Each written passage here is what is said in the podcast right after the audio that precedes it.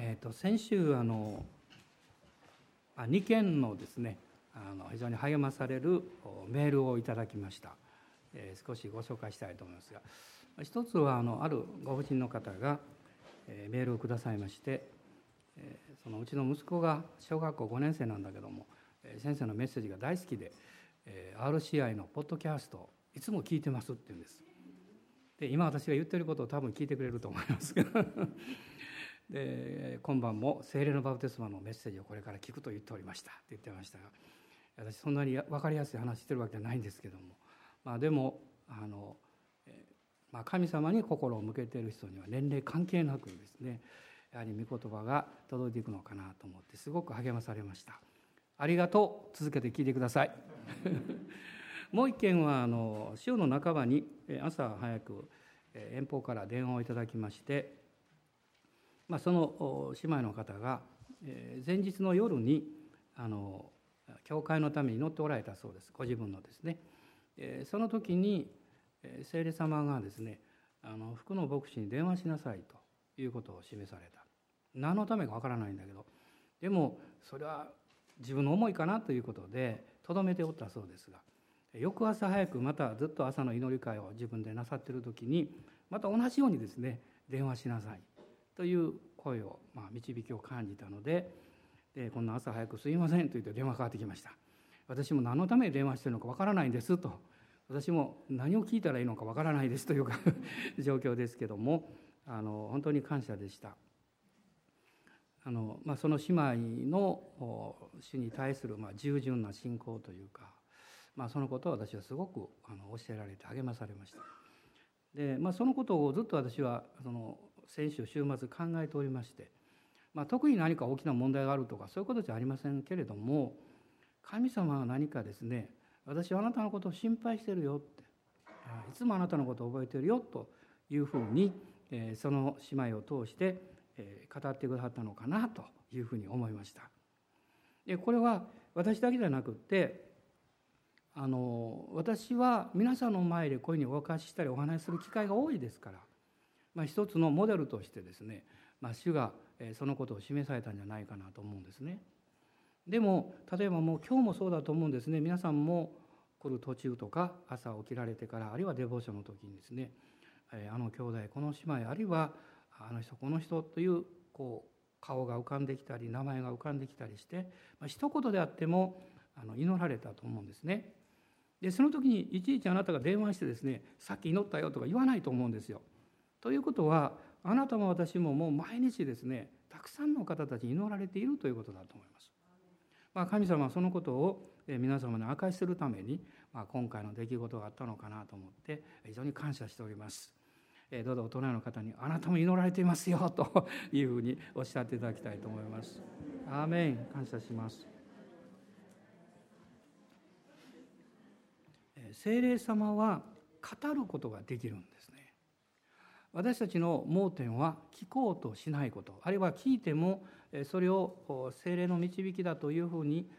理解できないので無視してしまう。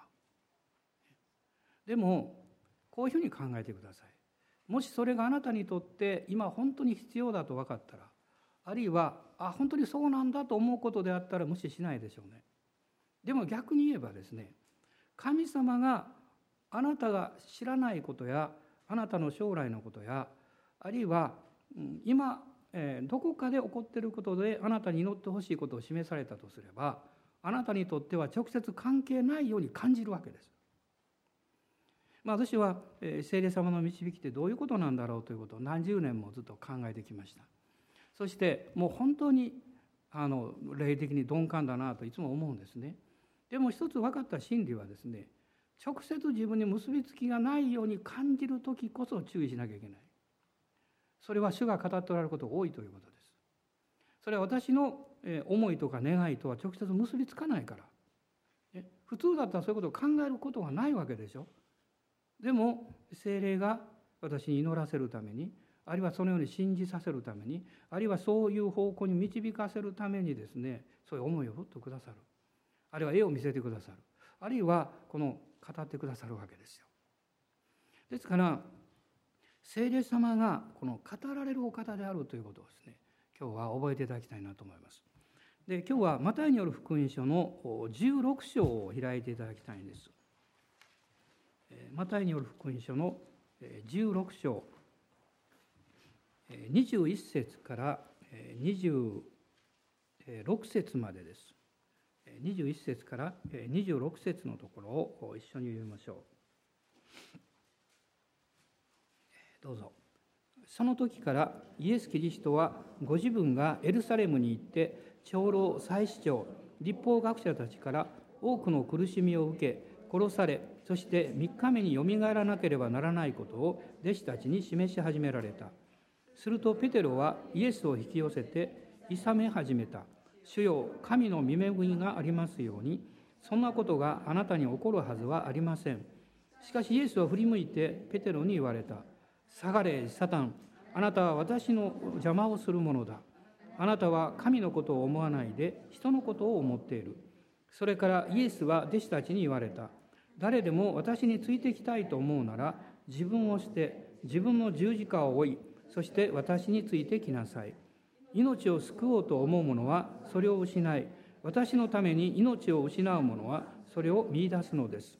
人はたとえ全世界を手に入れても誠の命を損したら何の得がありましょう。その命を買い戻すのには人は一体何を差し出せばよいでしょう、まあ、前回あの精霊のこのお働きの一番最初の私たちに関わりのあることはですね救いの体験であるということをお話しましたその私たちがイエス様を信じることができるっていうのはこれはその精霊様の働きなんですねそれまでは、まあ、自分の状態であったりあるいはまあ自分が罪人であるということもある程度はまあ社会的な基準とか心の良心の中で理解することができます。でもそういう時というのはですねどこかでいつも心の深いところでは自分はでも正しいんだとあの私よりも周りの方がもっと悪いんだとかですね そういうものを持ってるんですね。しかしその精霊の光に照らされた時に周りがどうとか関係なくですね私は本当に罪深い人間なんだなということが瞬間的に分かるわけです。ちょうどこの光の中に照らされたように自分が見えるわけです。そしてその時にイエス様の十字架によってのみ私の罪が許されることができるんだということが分かります。そして主を信じるんですね十字架を信じます。これがいわゆる信仰なんですね。その時に私たちは聖霊様というお方のことはよくわからないんです。でも十字架が分かってイエス様が分かるんです。そのイエス様を前面に押し出しなさるのが聖霊様の第一のお働きだからです。しかしその後このクリスチャン生活を導かれていく中でですね実は聖霊なる方が私のうちにおられて私の日々の生活に導きを与えそして助けをくださるんだということを少しずつ理解するようになります。でこの聖霊なる方の、まあ、ご人格というか、まあ、神様ですけどもこのお方と、まあ、明確な出会いをする体験それがこの聖霊のバプテスマというふうに言えると思います。えーまあ、前回はあの水のバプテスマのことをも少し触れましたけどもバプテスマというのは洗礼っていう意味なんですね。その水のバプテスマっていうのはこう水の中に浸かるわけです。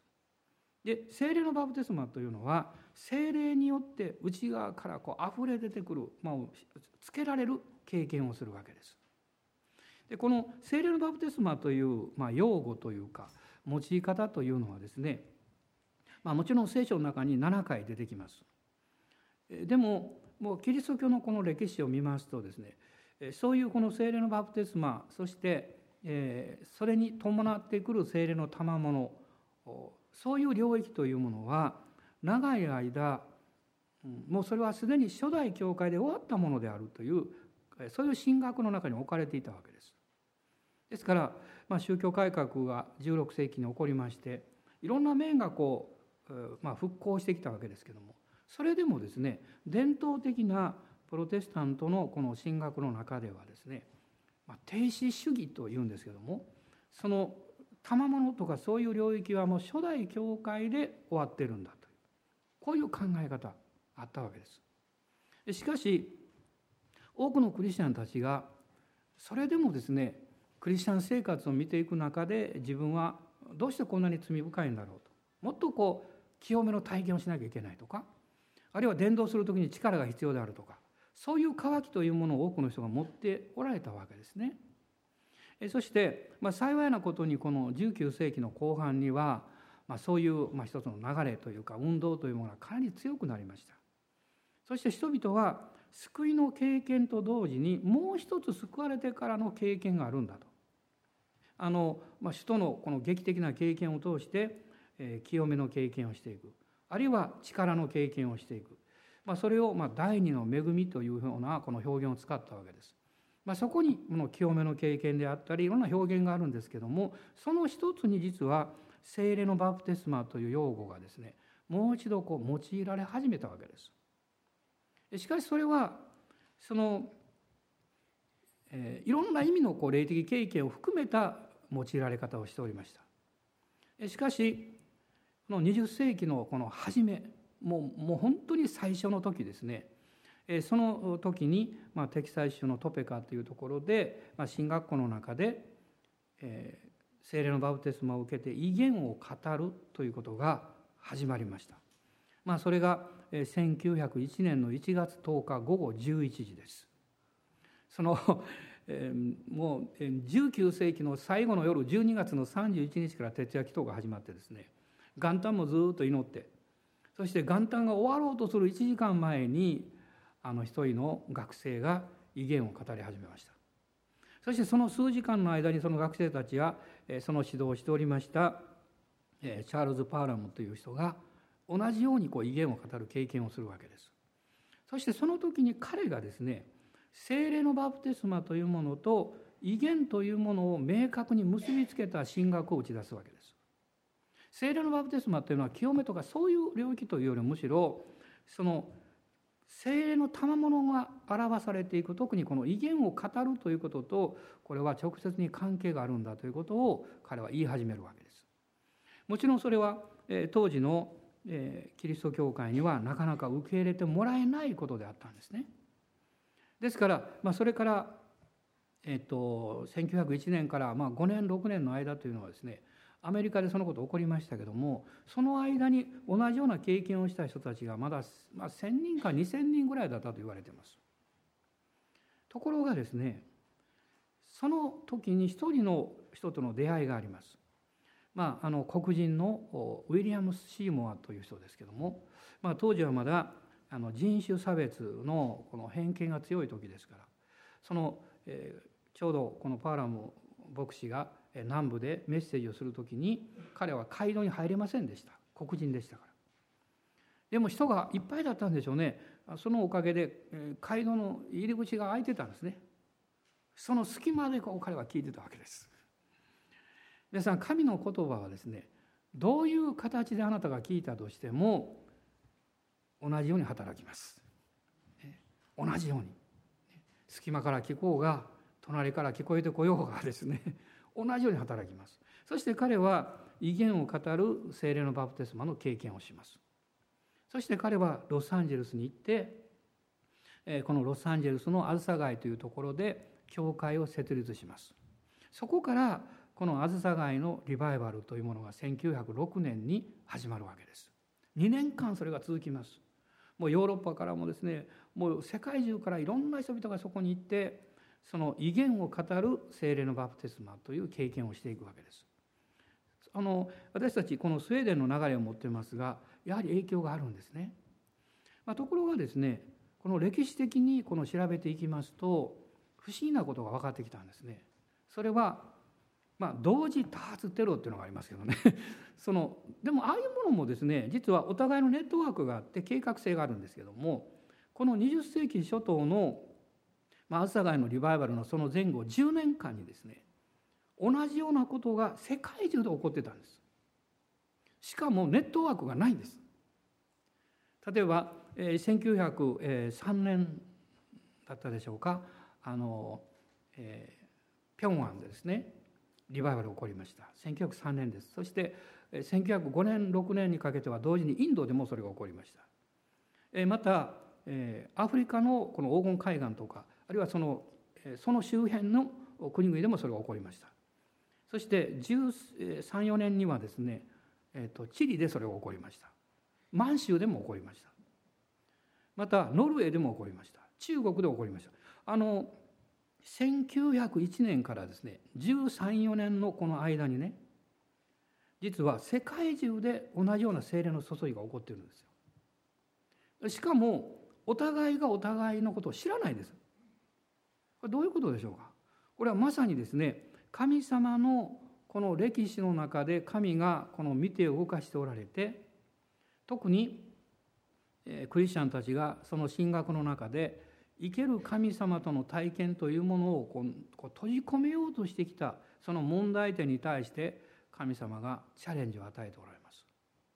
実は聖霊様の働きを最も妨げるものはですねその異端とかそういうものじゃなくって私たちの健全な賜物として与えられている理性というものが逆にその理性で理解できない領域が来ますと拒否するということによって妨げを作ってしまうんです。皆さん誤解しないでいただきたいんですが理性を不信仰だとかダメだと言ってるわけじゃないですよ。これは神様がくださった最高の賜物なんです。しかし理性というものは私たち人間が物事を理解しそして物事行動のパターンを決めていったりあるいは価値判断をしていったりそのことのために与えられている能力ですね。つまりそこには人間が中心になってその人間が理解できる領域というものを定めてそしてその中で私たちは生活をしているわけです。ところが神様はもっと偉大な方ですよ。神様は私の理性を超える方なんです。でも理性は私たちの人間性を守るという務めを持っています。ですから分からないものが来たりですね自分の理解を超えるものが来ると途端に拒否します。危ないですからね。ある意味で理性が健全に働いているわけなんです。しかし最終的にそれは神様から来るものに対してノーと言ってしまうというそういう盲点もあるわけです。そこに実は助けがいるわけです。聖霊様という方が来られて私たちの理性に言うわけです、ね、心配しなくて大丈夫だから。本当の神様あなたを愛しておられるから。神様は素晴らしい方だから。あなたは理解できなくっても安心していいんですよということを聖霊様が示されるんです。その時に私たちは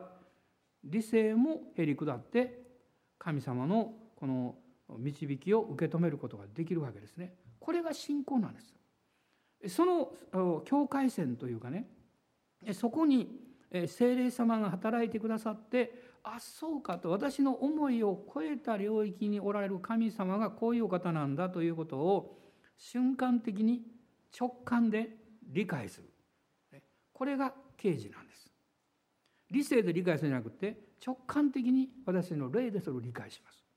人間は霊的な存在者ですからクリスチャンであってもなかっても同じようにこの霊的な機能力を持っています。そして精霊がそこに望まれた時に私たちは瞬間的に分かるんですね。まあ、さっきこのマタイによる福音書の16章を読みましたけども、まあ、16章の、少し前からですね、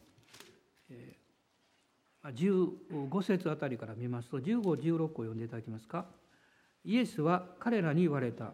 あなた方は私を誰だと言いますか。シモン・ペテロが答えて言った。あなたは生ける神の御子キリストです。もう一つ読んでください。するとイエスは彼に答えて言われた。バルヨナ・シモンあなたは幸いです。このことをあなたに明らかに示したのは人間ではなく天にいます私の父です。このペテロがですね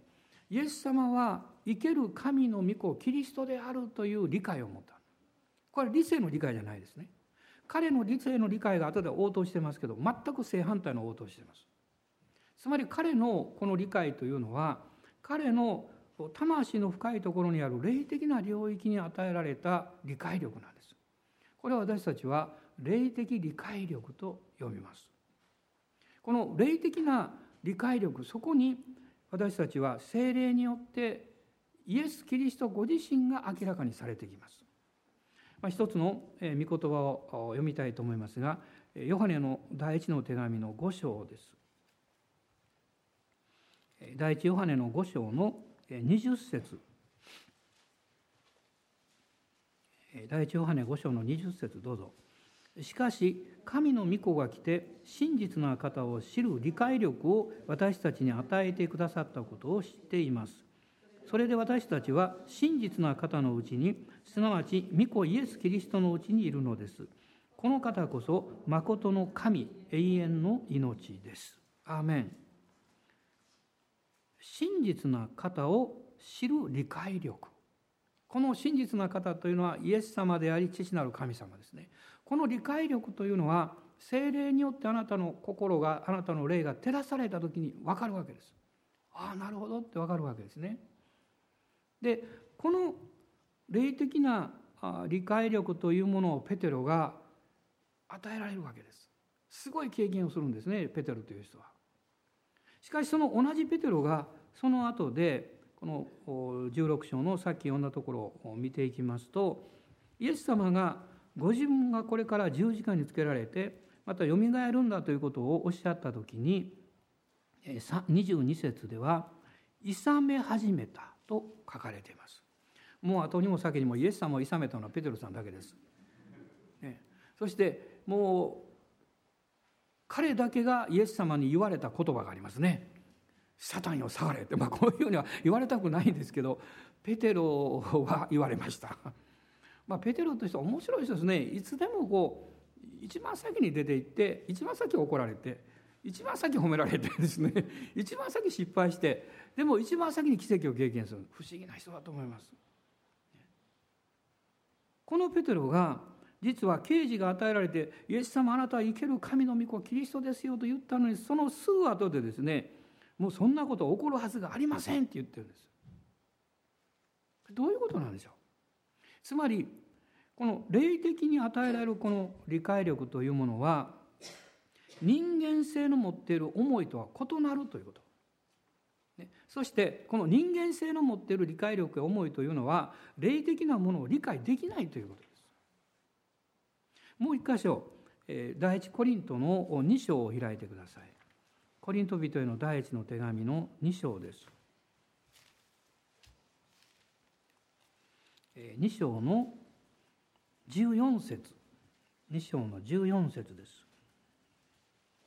生まれながらの人間は神の御霊に属することを受け入れません。それらは彼には愚かなことだからです。またそれを悟ることができません。なぜなら御霊のことは御霊によってわきまえるものだからです。ここにはっきりとですね生まれつき人間が持っている人間性の理解力と精霊によって与えられるところの刑事による理解力は別個のものだまるで水と油みたいなものですね。水と油をかき攪拌すると何か混ざったように見えるんですけどこれは一緒になってないですよね。もうしばらく時間が経つとスーッと分かれてきます。いくら混ぜ合わせても努力して理解しようとしても無理です。実はクリスチャン生活のですね問題点というか盲点の一つがここにあります。ペテロのことをもう一度考えていただきたいんです。ペテロは精霊による素晴らしい啓示をいただきました。次の瞬間にですね全く反対のことを言いました。どういうことですか？神様によって与えられた啓示を保ち続けることができなかったということです。例えば皆さんが礼拝に出ます。あるいは祈っていて主からあの啓示が与えられます。御言葉が開かれてあそうだ。ね。御言葉が開かれると実は信仰が来るんですよ。信仰というのは御言葉が開かれてイエス様おっしゃった私の霊であり命であるとおっしゃったその言葉の命が入っていくんですね。それは刑事によって与えられたその理解力の中に入っていきます。ところが礼拝が終わってあるいは祈りの場から、えー、まあ、立ち上がって相談を始めると途端に人間性の理解力が戻ってきます。どうでしょうか？そういうことよくあるでしょ、ね、さっきはその前向きで信仰的だったじゃないですかってどうして話し出したらこうなるんですか？みたいなね。これはまさに今のこの16章の中に見るわけですよ。それはその人が表変したわけじゃないんですよ。でその人がその途端にこう不信仰になったということじゃないんです。そうではなくって実は精霊によって与えられた啓示と信仰の領域をずっと保たないでまた元の人間性の思いがそこにこう入り込んできたわけです。の17章このマタイによる福音書の17章なんですけどもまあここを見るとですねうんとこう考えさせられるんですね。それは17章の中にはペテロとヤコブとヨハネを連れてイエス様が高い山に登られた。そこで、まあ、いわゆる変貌山ですね。イエス様の姿が変わってそしてモーセとエリアが現れた。するとまたいつものようにペテロが真っ先に言い出したわけでしょ。もうこれはす素晴らしいことですってもう何か言わないと黙っておれないですね彼の性格はね。で彼は私がここに3つの幕屋をねあの作りますね工学では小屋を建てますまあなんかわけのわからんこと言ってるんですけど。でもよく考えたらこういうことですよ。神様素晴らしい経験しました。私はこれから3つ教会作りますって。ね同じことですよ。私は素晴らしい経験したからこれから神様のためにこの3つの奉仕しますって、でもよく見るとですね彼の言った動機というかその出発点は4節です17章のね。するとペテロが口出ししてイエスに言った。ここが問題です。彼の言ったことが別に悪いわけじゃないんです。でも言うべきでないタイミングで 不必要なことを言ってるわけです。つまりそれは主に導かれてそのことをしようとして言ったんじゃなくて出発点が彼自身の自分から来てるわけですつまりどんなにその内容がよくってもですねその人の生まれつきのその人の思いや考えから出てきたものはよくっても悪くっても人間的なものなんですよ。そしてもう一つ言いたいことはね私がそこにおったらね厚かましく言うかも分かりません。ペテロさんさっき怒られたばっかりでしょ。ねこれは一言じゃないですよ。ね、イエス様にねペテロよねペテロというかもうサタンよ下がれって言われてねああ分かった。でもしばらくしてまた別のところへ行くと同じことをやってるわけです。人間性って変わらないですよ、ね、お互い人に言ってください。人間性は変わりませんね。っ て本当にそうですね。だからあんなにこうわーって恵まれて翌日こう下がったとしても普通ですそれは。ね、もうあんなに精霊に燃えて「主よ私はもう自分の命を何もかも捧げます」って言いながら翌日になったら1,000円も惜しむってね人間性です。人間性というのはどんなに鞭打っても改良しても益になることしかやりません。どんなに博愛的に思っても自己中心です。ところが精霊によって与えられた啓示というのはそうじゃないんです。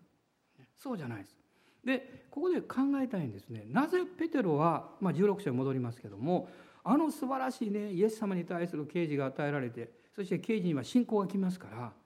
その信仰が与えられたにもかかわらず彼の人間性がまた口を挟んでですね反対のことを言ってしまったんでしょうかどういうところに盲点があるんでしょうか私はあの3つぐらいこう理由を考えることできるんですね、まあ、自分のあの歩み方も振り返ってですけども一つは精霊によって啓示が与えられて信仰が来ますねでそれを実行していこうとする時に必ずあなたの自我を十字架につけなきゃいけないです。というのはその人間性の方の声はですね反対の方に引っ張ろうとするんで引き戻そうとするんです。ですからもし、えー、自我を十字架につけるということを避けようとすれば元に戻るんです。ここが一つの問題点です。もう一つはですね自分の考えとか、まあえー、判断ですねそういうものを優先していくと当然刑事から落ちます。まあ、私は最近あのクリスチャン生活というのをこうずっと考えている中でねだんだんと、えー、自分はどうどういうことを一番にすべきなのかあるいはそうしようとしてきたのかということが見えてきました。まあ、皆さんの助けになるかも分かりません。実はこのことだったんです。私にとってあるいは皆さんにとってこのこの地上の人生においてそうです一番大事なことは神様が導いてくださっている道をその基準を変えないでそのまま従っていくということでしょう別の言い方をすると主が啓示をくださってその信仰をくださったその領域の中をずっと歩んでいきたいということですよ。パウロはそれを御霊によって生きるのなら御霊によって進もうではありませんかと言ってるわけです。この同じガラテヤの教会に彼は言ってますがその前にですねガラテヤの教会に厳しく言ってます。御霊によって始めたものをどうして肉によって仕上げようとするのか。あなたはさっき祈ってそして神様を礼拝して主よ信仰が来ました私は従いますと言ったのにいざ従うという段階になるとどうしてあなたはあなたの考えや能力や基準やできるかできないかそんなことで決めてしまうのかということですよ。実はそこにいつも問題があります。神の奇跡はですね神の奇跡は実はその霊的な流れの領域の中を歩き続けていった時に必ず現実の問題とぶつかりますからあなたの限界にやってきますから。あなたのこのやりくりだけではできないことが起こってきますから。そこに奇跡が起こるんです。もしあなたがそれをもう一度自分なりにできる方法に変えてあなたの知恵を尽くして状況を調節してスケジュールを変えてやったならば奇跡なんか必要ありません。神様はどこで働くんですか？私たちはいろんな毎日のこの必要を見るときにですね私の弱さというものは自分にとって必要度が大きいと感じるものをまず優先してしまうという盲点です。でも考えていただきたいんです。それは神の国神様のあなたに対する導きということから考えた場合果たしてそれが第一に優先すべきことなんでしょうか。まあ私はあのこの CPM というねクリスチャンパワーミニストリーズというミニストリーまあ今20年ちょっと経ったんですけどね。つくづく思うんですね。よくこれ20年間続けられてきたもんだなと思うんです。でも一度も続けなきゃいけないとかこんなの途中でやめられないとか思ったことないんですね。むしろ反対ですよ。やめようかやめようかやめようかずっと思ってきました。でも神様がこう押し出しておられる。でこれ一つの例なんですよ。一つの例なんですがもしそのことが続けられてきた理由は何なんですかと言われたら同じことが言えます。精霊が導かれた刑事とその刑事によって与えられた信仰の領域の中をふわふわふわっと歩いてきたということです。頑張ってきたんじゃないんですよ。皆さん精霊に導かれる歩みはね頑張りの歩みじゃないんですよ。恵みですから。ふわふわふわなんですこれ。いいことはですね今思いついたんですけどね。あの隣の人に言ってください。ふわふわふわですからこれ。これインターネットで聞いてる人あの牧師何言ってるのかなと思ってるかも分かりませんけどね。もう本当にこう流れに委ねるということなんです。ただ一つ、えー、やってはいけないことは流れから出てはいけないんですよ、ね、どんなに状況が変わってももっと何ていうんですか必要が訴えられたとしても最終的にこう考えなきゃいけないんですよ。人間え人間としてあるいは自分の現実の状況として、感じる最優先すべきだと思っていることが神様の御心から見れば必ずしも大事なものではないということ。それを選んでいく勇気がいるんですよ。その時にあなたが自分が人からよく見てもらおうとかあるいは自分なりに良い結果を出そうとかあるいは自分が考えてる願ってることをまず成功させなきゃいけないとかそういうことをやると精霊の流れから落ちるんです。ここなんですいつも。あの先週もある牧師先生とお話をしてました。あの私最近礼拝何とかメッセージ3回ぐらい抜けてるでしょ。2回は通訳やってましたからね。1回は先週はあの別の先生がお話しくださったからね。こういうこの奉仕のあのもちろん何らかの形で奉仕をしてるんですけどもそのメッセージを続けてするということがちょっと休むとね途端にね何していいか分かんなくなる。だからそのもう私はもう毎日ぐらい御言葉を語ってる方がいいんです。時々こういう質問されるんです。まあ毎週もう何回メッセージしてるでしょうかね。あんまり計算してませんけど。そのメッセージどうして準備するんですかって。でもちろん、え、何十年も学んできたことたくさんありますね。ありますけど逆に私はこう言いたいんです。ね自分にとってね。もしその御言葉を語るというチャンスを神様が閉ざされたら私どうなるんだろうって。でもう自分がですね今そのそのように従っていく時が一番恵まれてるんです。それは精霊のこうくださった流れの中におるから。要するにふわふわふわと置いてるわけです、ね、そこからずれるとですね途端に頑張らなきゃいけない領域に入っちゃうんです。だから皆さんもそうだと思います。ある意味でそれはあなたにとって一番自然な領域この生まれつきの自然さじゃないんですよ。その主に従っていくという歩みの中で自然な歩みなんですよ。その時が一番楽なんですね。でも人間性というのはここに書かれていますようにいつでも口出ししてくるんです。口出ししてその自分の目で良いと思えることもっとこれはこうする方が他にも役に立つんじゃないかとかですね。そういうこの知恵とかそういうものがこう出てくるんですね。周りから。そして私たちをこう方向をずらせていこうとするんですね。これは気をつけてください。ペテロはその失敗をまあここでやってしまうわけですけども。ロマ人の手紙の12章を開いていただけますでしょうか。12章の1節と2節です。12章の1節と2節。ご一緒にどうぞ。そういうわけですから兄弟たち私は神の憐れみのゆえにあなた方にお願いします。あなた方の体を神に受け入れられる清い生きた供え物として捧げなさい。それこそあなた方の霊的な礼拝です。この世と調子を合わせてはいけません。いやむしろ神の御心は何か。すなわち何が良いことで神に受け入れられ完全であるのかをわきまえ知るために心の一心によって自分を変えなさい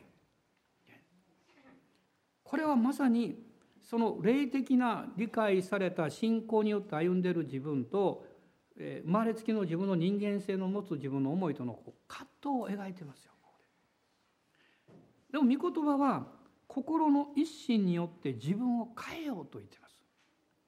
心の一心をするためにはどうしたらいいんでしょうか？一つの確実なものがあります。必ずそこを通らなきゃいけません。それは悔い改めです。悔い改めが必要です。何か悪いことをしたから悔い改めだけじゃないんですよ。そうじゃなくって神様また私は自分の方法で自分の知恵で自分の願ってるように進もうとしていますこの頑固なね自分中心の私を許してください。はっきり悔い改めることです。あの宝刀息子はお父さんとのこの関係の回復ですね。それどうしてできたんでしょう？彼は悔い改めたからです。ただ家に帰ったからじゃないんですよ。悔い改めたからです。家に帰ったら元に戻ったんだったらお兄さんは特に変わってるはずですよ。でも変わってませんでした。お兄さんは悔い改めなかった。私たちクリスチャン生活もそうですね。悔い改めを飛ばして回復を求めていくとそれは何かあの、まあ、上乗りというかね外側だけでごまかせているようなもんです。絶対うまくいきません。私たちはみんなその必要があると思います。神様私は本当不信仰でした。私は不従順でした。あるいはあなたが導いておられるのを知っていながら従っていませんでした。時にはですね何ヶ月も前あるいは何年も前あるいはもう少し前かもわからないそのことがずっと今の霊的障害あの生活の障害物になっている場合があります。ね、何年か前に私は主の導きに対してノーと言った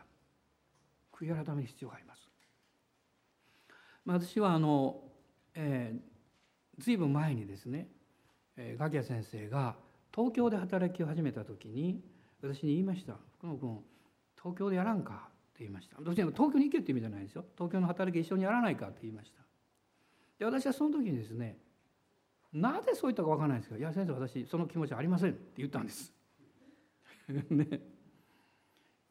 えー、そしてまあそれから何年経ったでしょうかね。今しょっちゅう東京行ってるでしょ。で行くたびにそれ思い出すんです。でももう呵責ありませんよ。だって私も悔い改めましたから。まあ先生はもう天国に行っておられたけどでもまあそのことを思い出して「先生ごめんなさい」って私は悔い改めました。そうするとですねそのまあ東京だけじゃありませんけどそちらに行くこの働きやそのミニストリーがですねどんどん開かれていくんですね。私気がついたんです。その別に悔い改める必要はないだろうと思っているようなことが一番自分にとって祝福を受けるものを妨げられていることだったということ。サタンはごまかすんですよ。そしてあなたに言うんです。そんなこと悔い改めなくていいよって。ね。まあ、あなたは大事なことやってるんだからいいじゃないですかって。これなんです。そのことによって損失を被ってるのはあなたなんです。神様がくださろうとしている祝福を気が付かないで扉を閉めてしまってるんですよ。そしてそれを失う。別にそれはあなたが天国に行く妨げになっているわけじゃありません。しかし神様の霊的祝福をあなたが経験しあなたを通して神の国の栄光と力が表されていくというその生活に関しては大きな損失を被っています。ですからさっき3つと言いましたね。3つ目はここにあるんです。霊の戦いなんですよ。霊の戦いです。まさに神の国の力と素晴らしさを妨げようとするこの暗闇の力ですねその力に対して私たちはイエスの皆と知識によって立ち向かっていく必要があります、まあ、もう一箇所だけ御言葉開きますがコリント人への第2の手紙です第2の手紙の4章4章の3節と4節を読みたいと思います。一緒にどうぞ。それでも私たちの福音に王位がかかっているとしたら、それは滅びる人々の場合に王位がかかっているのです。その場合、この世の神が不信者の思いをくらませて、神の頭であるキリストの栄光に関わる福音の光を輝かせないようにしているのです。まあ、パウロはここで、まあ、未信者の方たちのことについても語っていますがこれはクリスチャンにも言えると思います霊の戦いが来ると福音に覆いがかかるつまり御言葉に覆いがかかってしまうですからその御言葉と十字架の素晴らしさが少しこうぼんやりしてくるもう一つはキリストの栄光に関わる福音の光を輝かせないようにしているつまりあなたからキリストの素晴らしさが出ないように妨げてるんですよ。これは霊の戦いなんですね。私たちはこの領域について目が開かれている教会だと信じています。そして多くの今日本のクリスチャンたちがそのことに気づき始めています。知的な領域だけの福音宣教はやはり力がないと知っています。それも大切なんです。しかしこの知的な理解力を一方でもってもう一方では力の領域が必要なんですよ。これはもう理屈じゃありませんまさに聖霊様の働きですこの健全な理性と清い良心ですね。そして精霊の力によるダイナミックさですね。この2つがバランスをとっていく時に私の個人生活やまた福音宣教が力強く前進するんです。私たちはそれを目指しています。そのリバイバルのこの扉が開かれていると信じています。だからこのメッセージをしつこく続けます。立ち上がりましょう。そして主の皆を崇めたいと思います。ハレルヤ感謝します。今一緒に主の前に出ましょう。そして少し主を崇めながら同時にあなたの人生を振り返って考えていただきたいんです。どこかであれはダメだとかノーとかまあなんていうかそんなことできないよとか言ってしまった言葉があなたの今の霊的な祝福の妨げの一つの原因になっていないかどうかです。あるいはどこかでその流れを止めてしまっていないかどうか。もしそのことを聖霊様が示してくださったならば私たちはいろんな理由や理屈を言うのをやめてですねそんな理由を言う必要はありません。悔い改めましょう。主よごめんなさい。あの時はああいうふうに言ってしまいました。でも私は悔い改めます。そしてそれを再びいただきたいと思いますと。私はそういうふうに従いたいと思います。そうすれば祝福の川の流れが豊かに今のあなたの霊的生活家庭生活そして奉仕の中に流れていくはずです。今の生活あるいは奉仕の中で何かが閉ざされているのを感じていたとすればそれは今だけじゃなくて過去に関係があるんですよ。どこかであなたがその流れを止めてしまったんですよ。その時は無知だったかも分かんない。恐れがあったのかも分かりません。あるいは思わず感情的になってしまったのかも分かりません。もう過去のことだからいいやと思わないでください。霊の領域においては過去も未来も現在も一つなんですよ。そして敵はあなたの人生を祝福から離れさせようと企んでるんです。私たちはその企みに勝利します。光の中に出ます。そして主を褒めたたえます。悔い改めと信仰を持って主の前に近づいていきます。アーメン。ハレルヤ感謝します。今主をあがめましょう。アーメン。ハレルヤハレルヤおハレルヤ主よ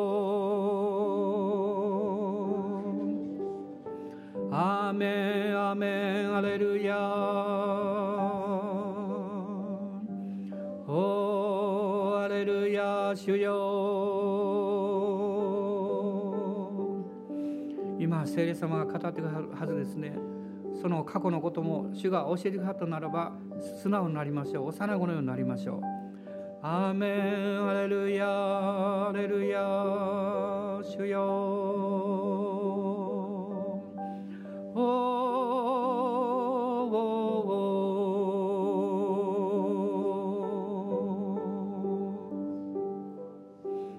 なたが自分の思いで決めつけないでください。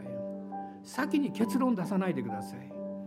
主がどうなさるかを見ようとしないでもうこうでこうだろうと決めつけないでください。神様に奇跡をしていただく場所を提供しましょう。アーメン。主がこの週も素晴らしいことをしてくださいます。奇跡の神が共に働いておられます。アーメン。ハレルヤハレルヤ主よ。アレルヤーメンアレルヤオラララスカンバララシリミハンバララスロリアエンデリガンバララスロリア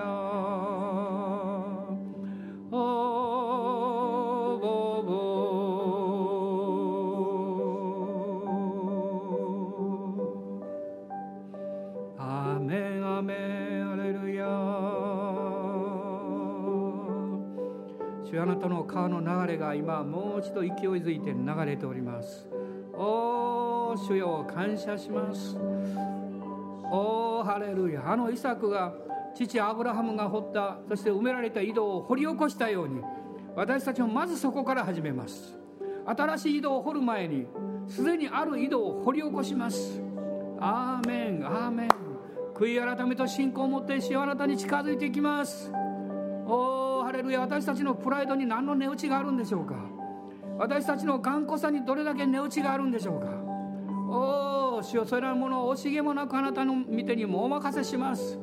おおハレルヤ。主が清めてください。アーメン。ハレルヤ。ハレルヤ。オーラがサンバララサラララスロリおーイエス様感謝します。感謝します 아멘 아멘 아멘. 할렐루야.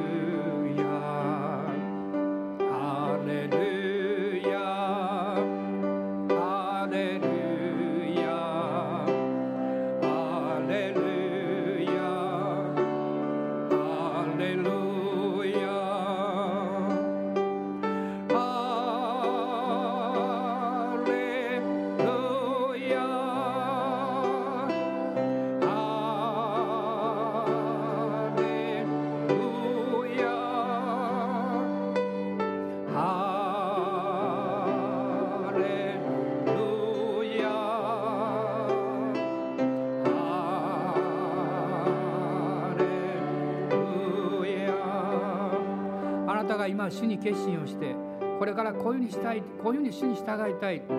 そういう思いがあるんだけどあるいはそう思おうとした瞬間にいや難しいよ。時間があるの。お金もかかるよ。とか。あるいは他にやることたくさんあるでしょう。とか。これは難しいよ。っていう思いが来たとすればこのことを覚えてください。今こそチャンスです。実は神様が奇跡をなさる時にそしてそれが100%神の栄光として表される時にあなたにとっては困難であり不可能になるんですよ。そこに主の力が現れるんです。ですから神様はこのこと私は自分の力でできないと思います。ですからあなたが奇跡を行ってくださいあなたが道を開いてくださいあなたが必要なものを必ず備えてください時間も経済も体力もそして知恵も与えてくださいそして私がそのように信仰によって行動することによってどうぞ私の家族や私の前の人々が教会が豊かに祝福されるのを見せてください。その身によってあなたの導きであったことを確認させてくださいと。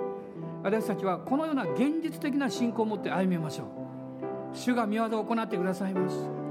主がそれを見せてくださいます。アーメン。感謝します。ハレルヤ。ハレルヤハレルヤハレルヤハレルヤ主よ信じます。ハレルヤ